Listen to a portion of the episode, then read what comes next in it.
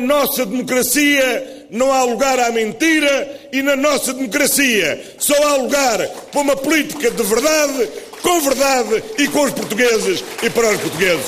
Doutor António Costa, o senhor quis enganar os portugueses e isso é uma vergonha. Vítor, discute-se muito a mentira, a verdade. Onde é que anda a credibilidade no meio disto? E isso é, é, para nós é constrangedor e confrangedor. Palavras parecidas, mas ligeiramente diferentes no seu significado, mas aqui cabem mesmo, porque a questão que se coloca é que uns dizem dos outros que falam mentira e nós ficamos no meio a não saber onde é que está a verdade e a mentira.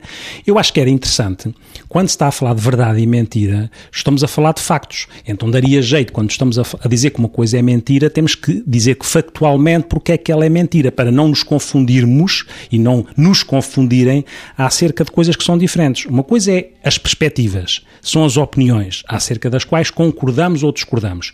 Outra coisa é a verdade ou a mentira, que é acerca de factos. Então daria que factualmente dissessem isto é verdade ou isto é mentira, porque factualmente é mentira. E apresentavam factos, porque não fica este conjunto de chavões que torna a política uma coisa uh, muito triste, porque parece que toda a gente, então, que o objetivo é uh, a mentirola, como se dizia ontem, ou a mentirona e a, e a não-verdade e as inverdades, como estamos constantemente a ser inundados com, com este tipo de discurso.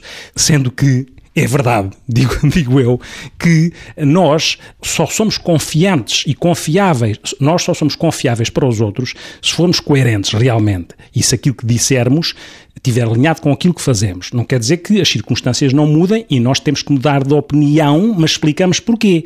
Mas para ser credíveis, para haver credibilidade, tem que haver coerência. E é a credibilidade, este alinhamento entre coerência e credibilidade, que cria a confiança entre nós nas relações e na política daria jeito também. Porque verdadeiramente um líder qualquer, o que faz é tentar motivar as pessoas motivar para, e por isso, por isso tem que se interessar pelas pessoas e, além do mais, tem que satisfazer as necessidades das pessoas. Mas para motivar as pessoas, dá jeito que os obje esse objetivo de motivar o outro esteja alinhado com os valores e parece que os, os valores estão ao desbarato.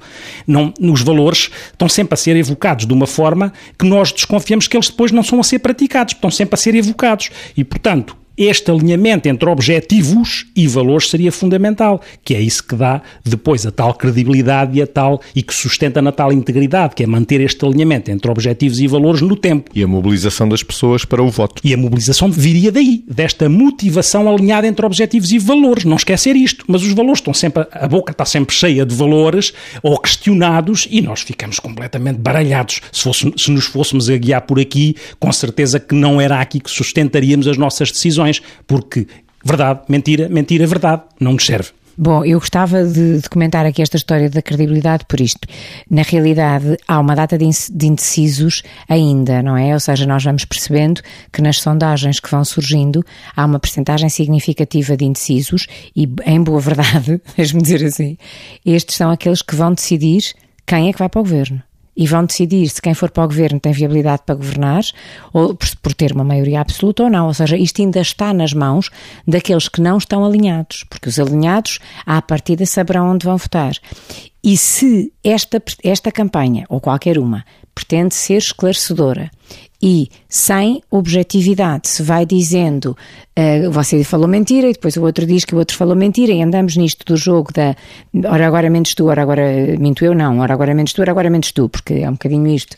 Na realidade, isto não ajuda a clarificar mentes. Portanto, se uh, eu, eu acredito que o resto da campanha deva ser feita com base naquilo que é o mais fundamental para definir o que vem aí a seguir, que é ajudar a que as pessoas indecisas votem com clareza e esclarecidas. E para isso não é desta maneira subjetiva em que se invocam posturas sem se dizer de uma forma concreta o que é que lhes está subjacente. Portanto, uh, parece-me que este não é um bom caminho, mas que, aliás, é recorrente em múltiplas campanhas eleitorais. Mesmo que sintamos que uma forma de fazer campanha pode ser, às vezes, criticar o outro, mas esta tem que ser com objetividade. Sem objetividade, não ajuda a clarificar aqueles que vão decidir, no fundo, quem é que vai uh, determinar o futuro deste país.